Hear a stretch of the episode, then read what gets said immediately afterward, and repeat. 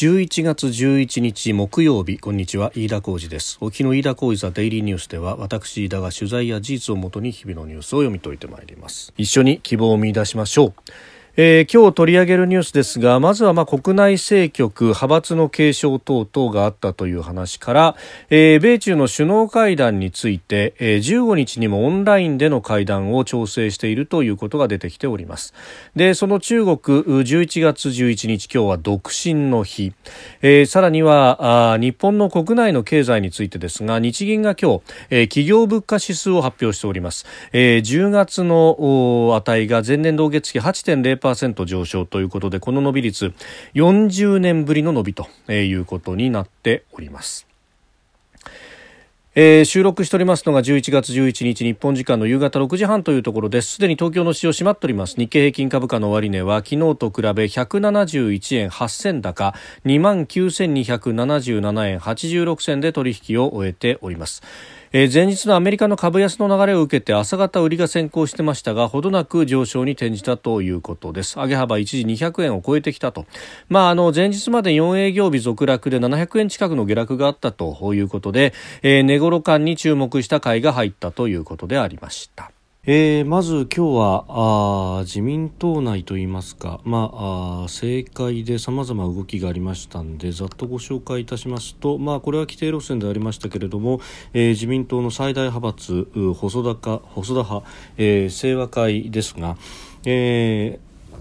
安倍元総理大臣が会長に就任と派閥に復帰し会長に就任ということで安倍派に衣替えという形になっております、まあ、あの最大派閥ということで、えー、全体でですね93人の国会議員の方々衆参合わせてですけれども、えー、抱えるというこの党内最大派閥のトップとして、えー、安倍さんが影響力を持っていくという形になるということです。でまたあの竹旧竹下派平成権、えー、ですが、えー、こちらはですねあの竹下亘氏があ9月に亡くなったということで、えー、今は会長の座が空席となっておりますが、えー、ここにですね茂木敏光幹事長を次期会長に内定をしたということで、まあ、これあの正式決定はまだ先ということなんですけれども、まあ、あ今日のですね派閥の会合の中で内定したということであります。で会合後茂木氏は記者団に対して、うん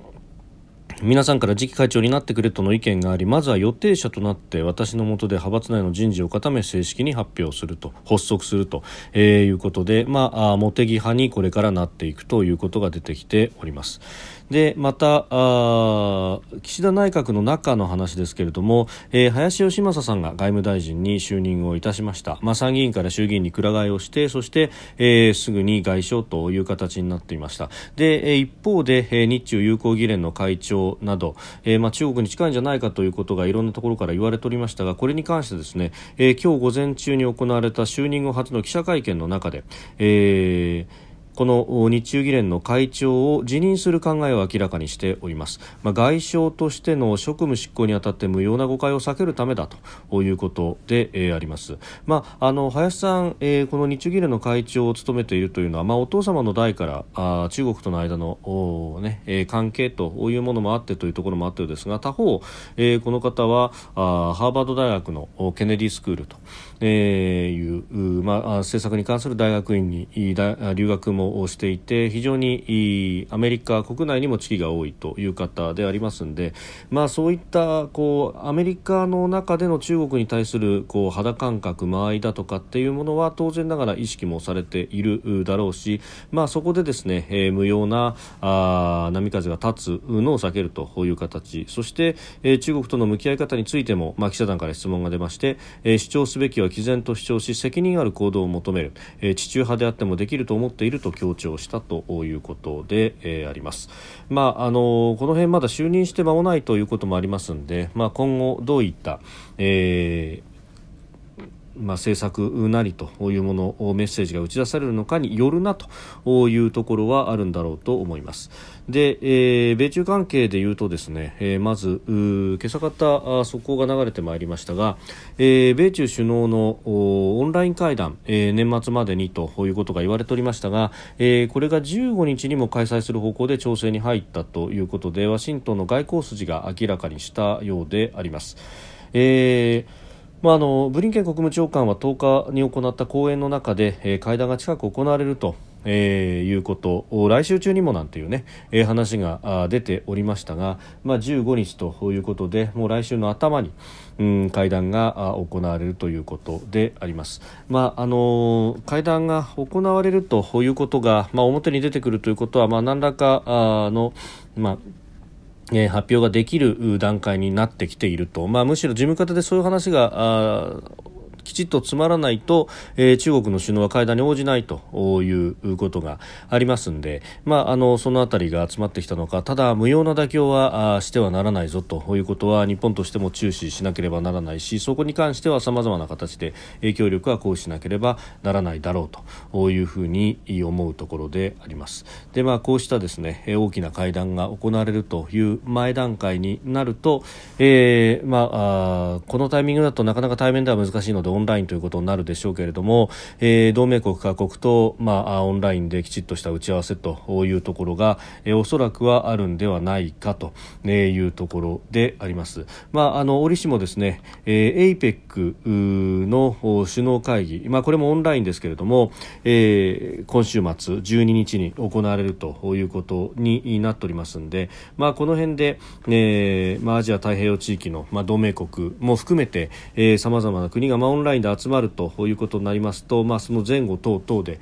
えー、スケジュールを切ってということは行われるのかもしれないなと、まあ、特にクアッドであるとかあるいは、えー、日本との、まあ、個別の関係も含めてですねアメリカとしては同盟国との間で意思疎通というものは当然ながら、えー、図っておきたいとも思いますし、まあ、日本としてもそこで、えー、きちっと言うべきことは言っておくべきであると、まあ、その上ですねこの林外相に関しては、えー、就任間もないというとところでありますんで、まあ、挨拶がてらの例えばブリンケン国務長官との会談というものも、まあ、設定されてしかるべきであろうというふうに思うところであります。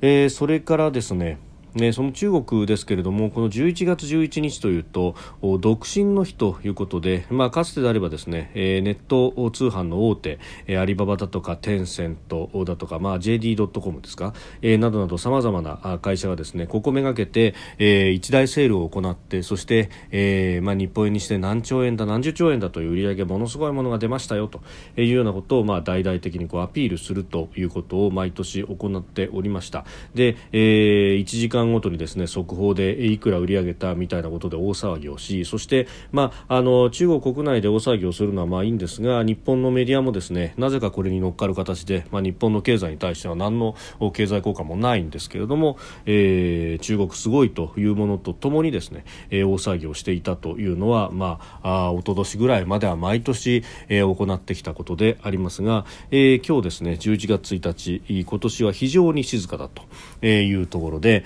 え各ワイドショーもですねあるいは夕方のニュース番組のようなワイドショーもですねあるいは夜のニュース番組のようなワイドショーもおそらく、えー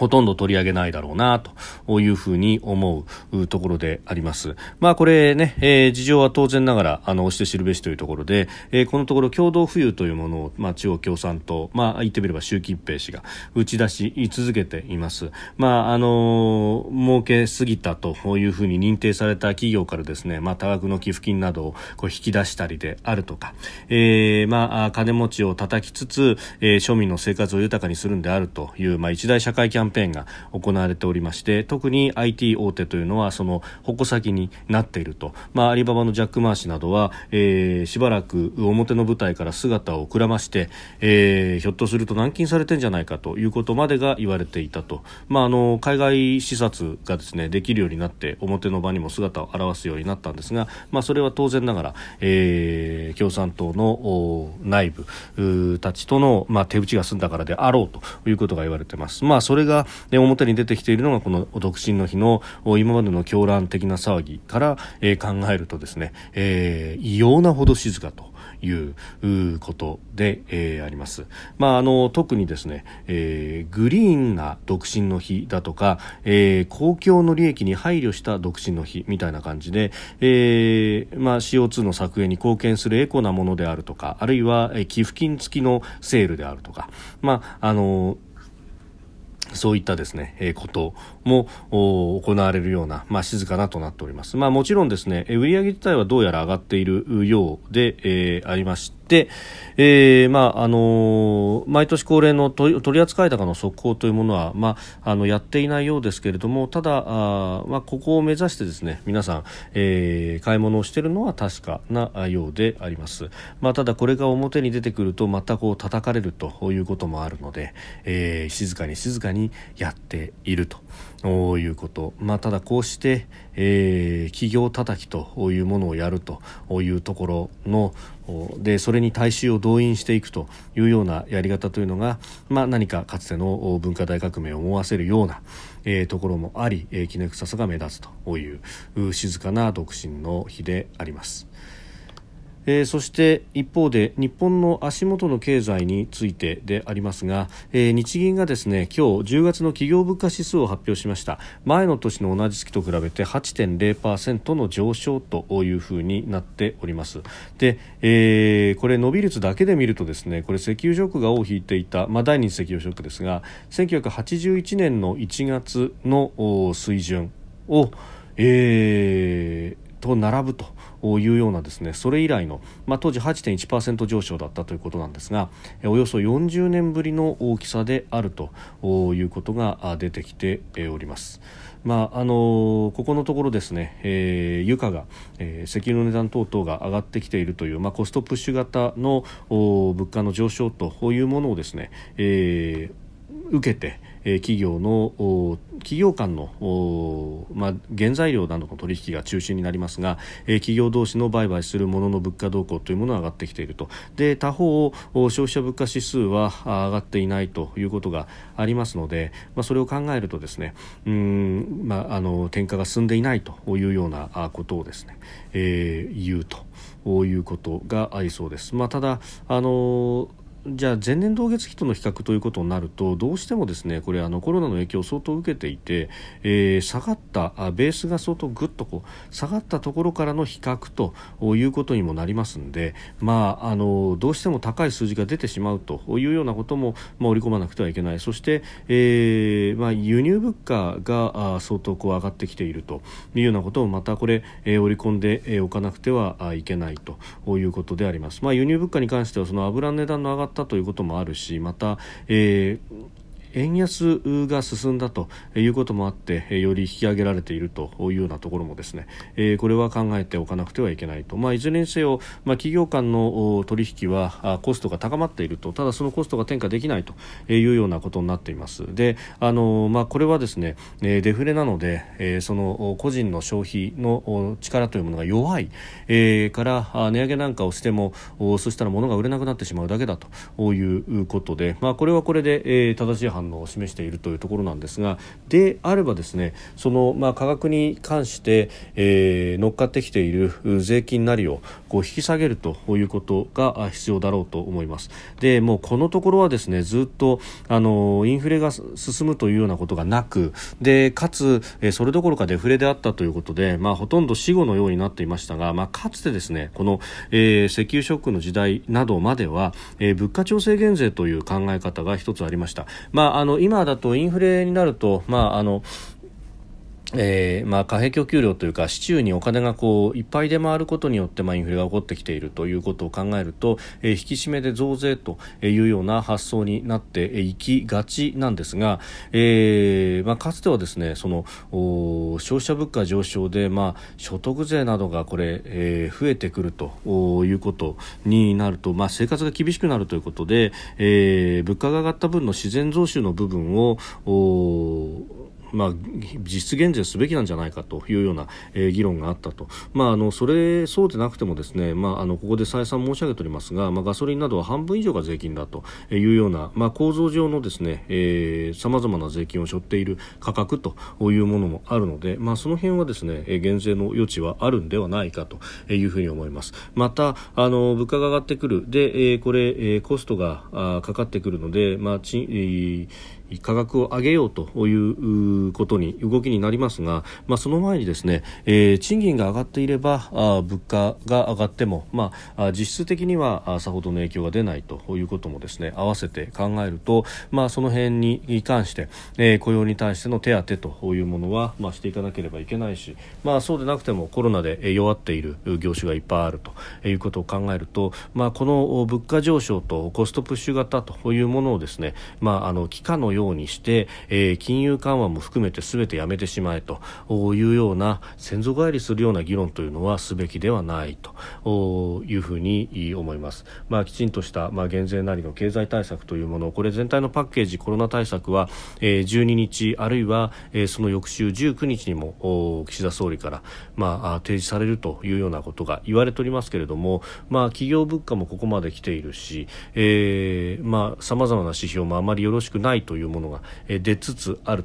ということを考えるとそんな1週間も2週間も調整にかけられるような余裕が果たして、日本経済にはあるのかどうかと。まあ、ここの部分で、時間をかけてしまうと執行がどんどんと遅れて、えー、昨日もスケジュール感の中でお話ししましたが、えー、給付金だって年度末までに渡れば御の字だというようなですねこのスケジュール感覚の悠長さというのは30年前じゃないんだからと、え、いうようなことを思わざるを得ないというところであります。飯田浩司はデイリーニュース月曜から金曜までの夕方から夜にかけてポッドキャストで配信しております。番組ニュースに関してご意見感想飯田 TDN アットマーク Gmail.com までお送りください。飯田浩司はデイリーニュース。また明日もぜひお聞きください。飯田浩司でした。